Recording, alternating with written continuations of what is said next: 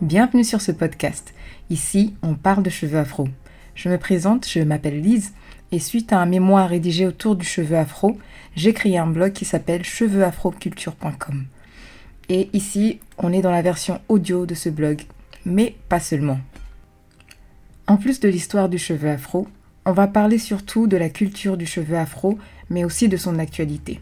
Des témoignages, des histoires personnelles, mais aussi euh, des polémiques, des tendances. On va décortiquer le cheveu afro. C'est un espace où on peut tout dire et se questionner surtout. Et n'hésitez pas à aller visiter les réseaux sociaux et le blog associé à ce podcast. Je vous mets les liens en barre de description. Ce podcast s'adresse à tout le monde. C'est un moment de culture, alors bonne écoute. Ce premier épisode va parler de la diabolisation du cheveu afro. Il y a un article sur le blog qui correspond à ce sujet, donc vous pouvez aller jeter un coup d'œil.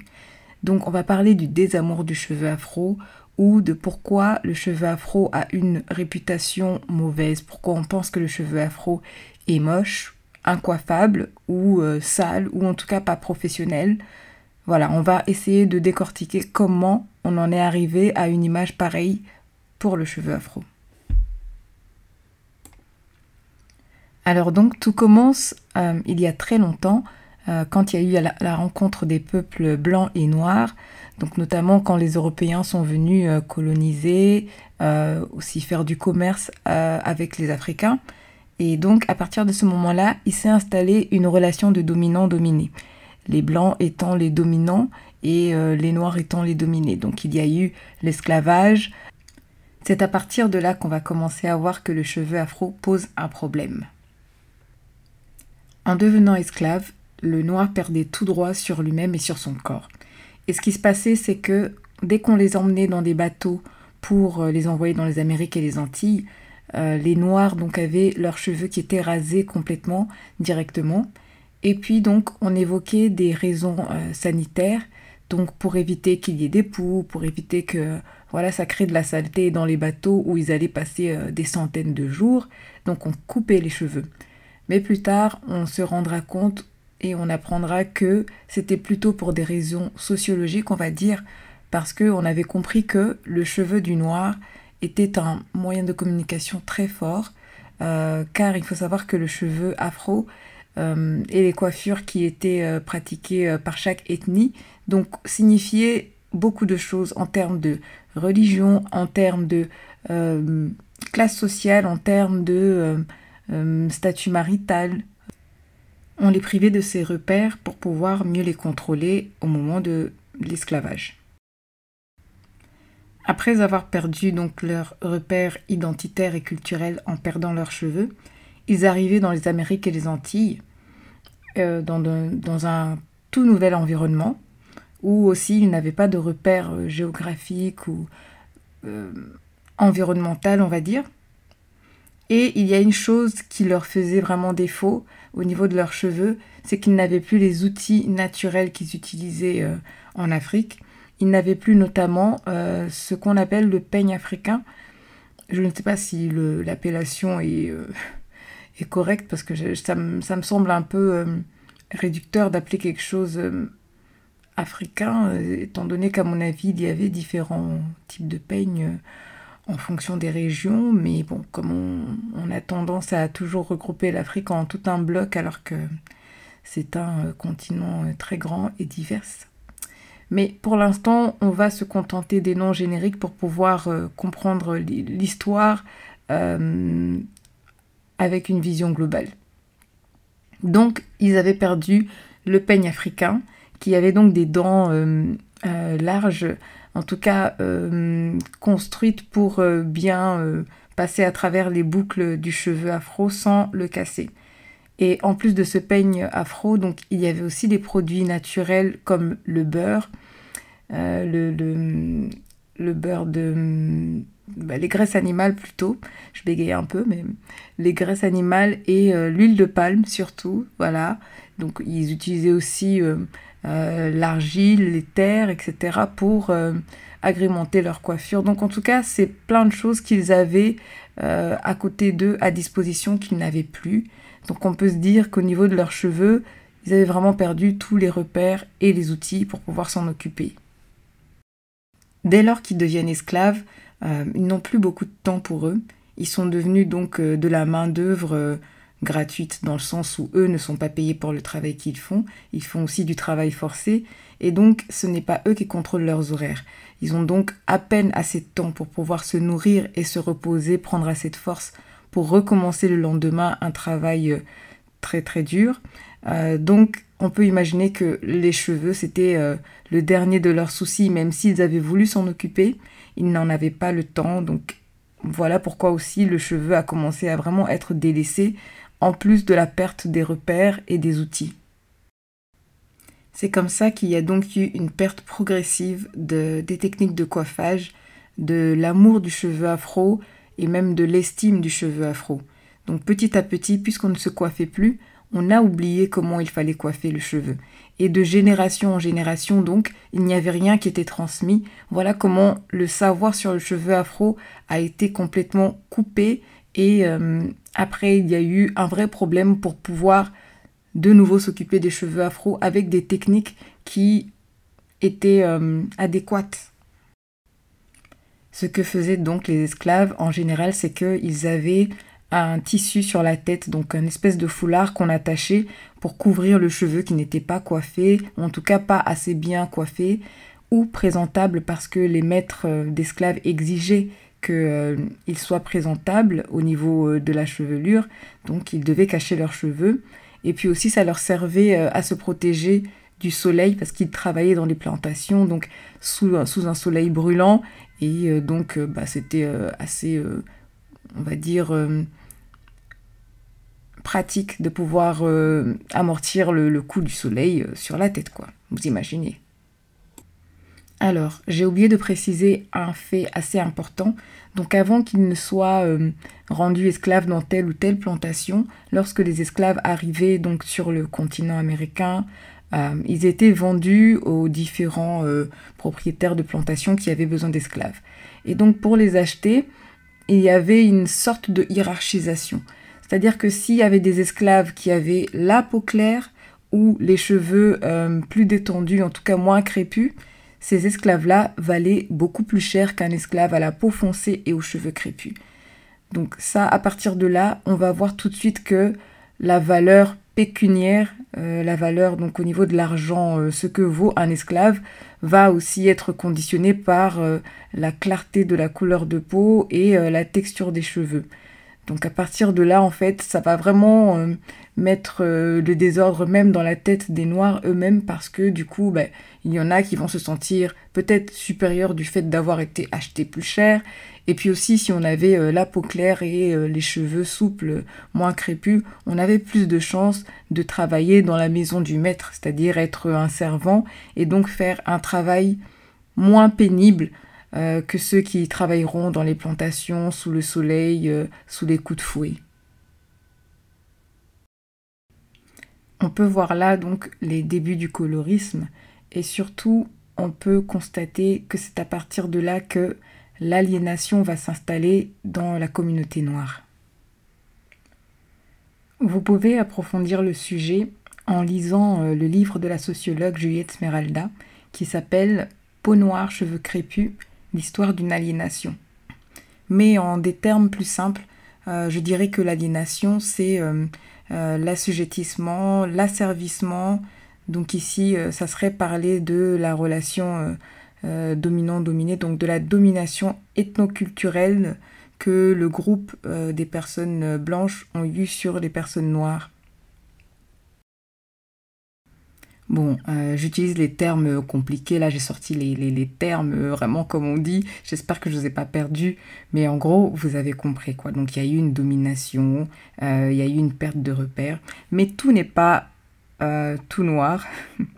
Bon, là, le jeu de mots n'est pas top. Mais en gros, il y a, quand même des bons côtés à ce cheveu afro pendant cette époque-là aussi.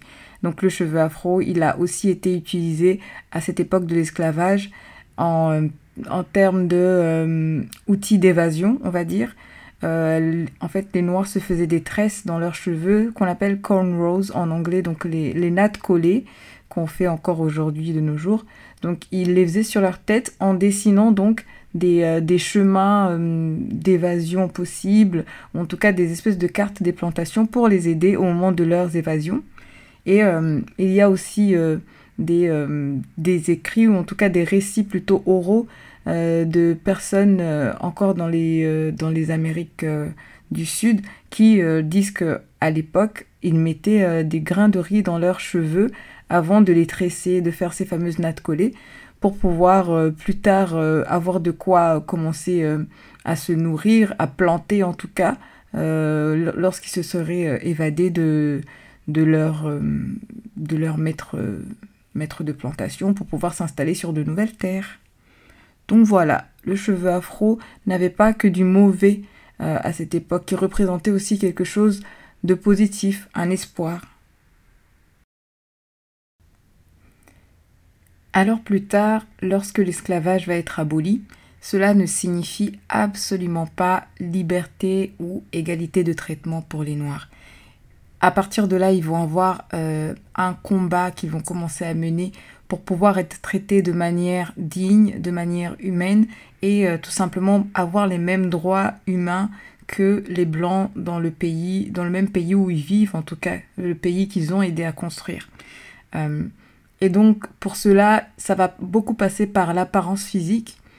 Euh, donc, essayer de ressembler le plus possible aux blancs, parce qu'en fait, les standards de beauté avaient fini par changer, en fait.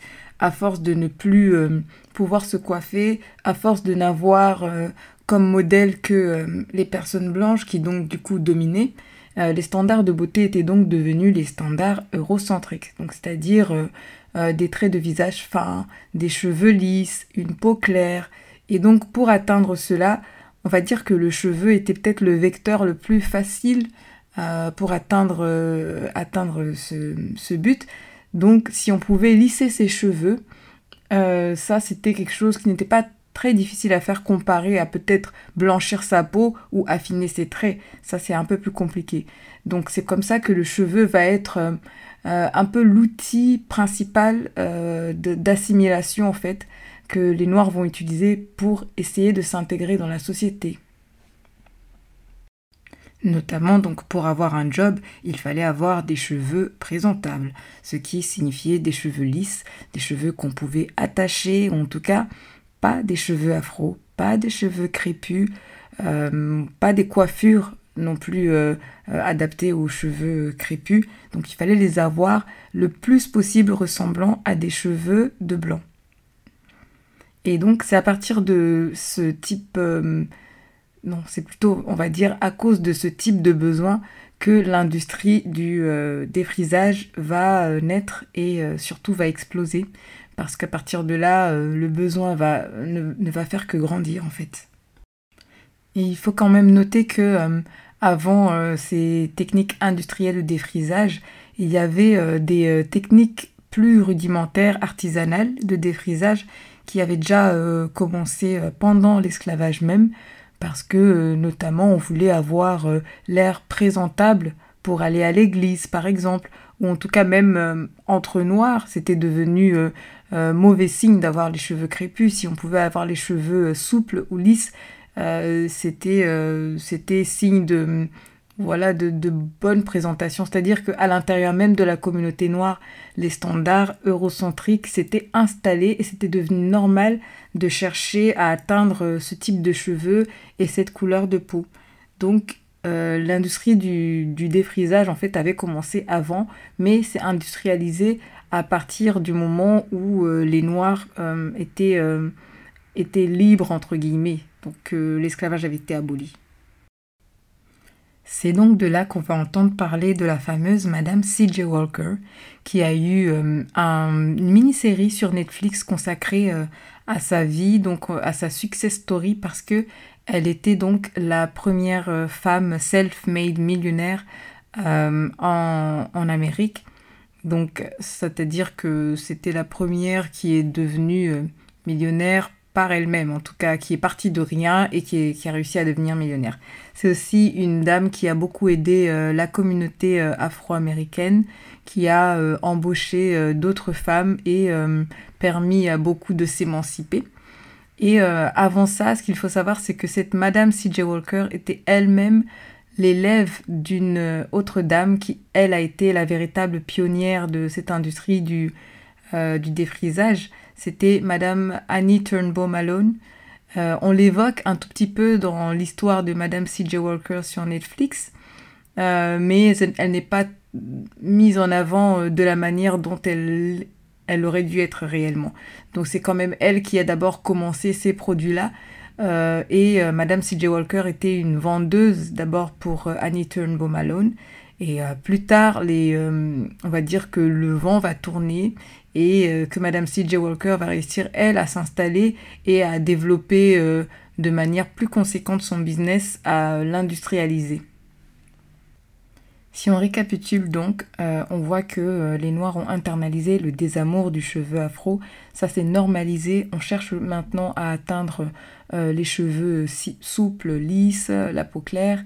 et ce qui est quand même assez effrayant, c'est que cela va devenir euh, institutionnalisé, euh, même au sein de la communauté.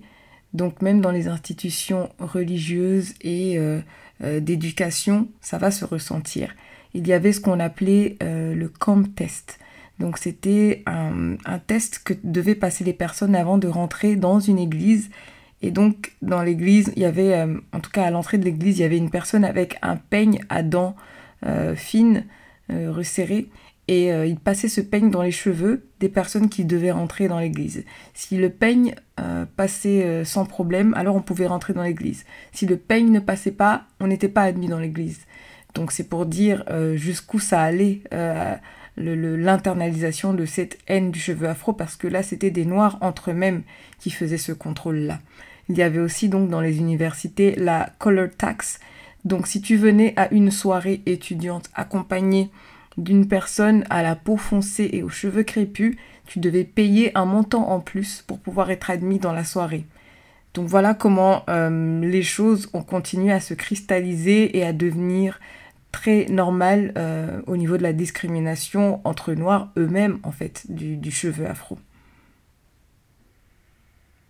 C'est à cause d'événements comme ça, de tout ce que j'ai dit euh, juste avant, que c'est devenu normal ou même une obligation de se défriser les cheveux, puisque maintenant hein, les défrisants étaient disponibles. C'était une obligation de se défriser les cheveux si on voulait pouvoir être accepté dans la société, autant parmi les noirs eux-mêmes que parmi les blancs. Donc c'était devenu euh, comme, un passe pour pouvoir circuler et être accepté, pour ne pas être discriminé, parce que même entre noirs eux-mêmes, quand on voyait quelqu'un qui avait les cheveux crépus, voilà, on le traitait de nappy-headed. Euh, et ce terme-là, nappy, était négatif avant, euh, même s'il a été repris dans les années 2000-2010. Je vous en parlerai dans un autre podcast.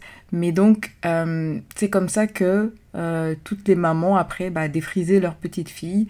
Euh, et il faut savoir aussi que les hommes n'étaient pas épargnés par tout cela. Eux aussi se sont défrisés les cheveux. Il y a eu l'époque du Jerry Curl où il fallait euh, euh, mettre un espèce de texturizer dans ses cheveux. Il y a eu plusieurs modes qui se sont succédés, mais donc les hommes n'étaient pas épargnés. Alors soit ils avaient les cheveux coupés pour qu'on ne voit pas que ce sont des cheveux crépus, ou alors ben, ils mettaient du défrisant pour les lisser.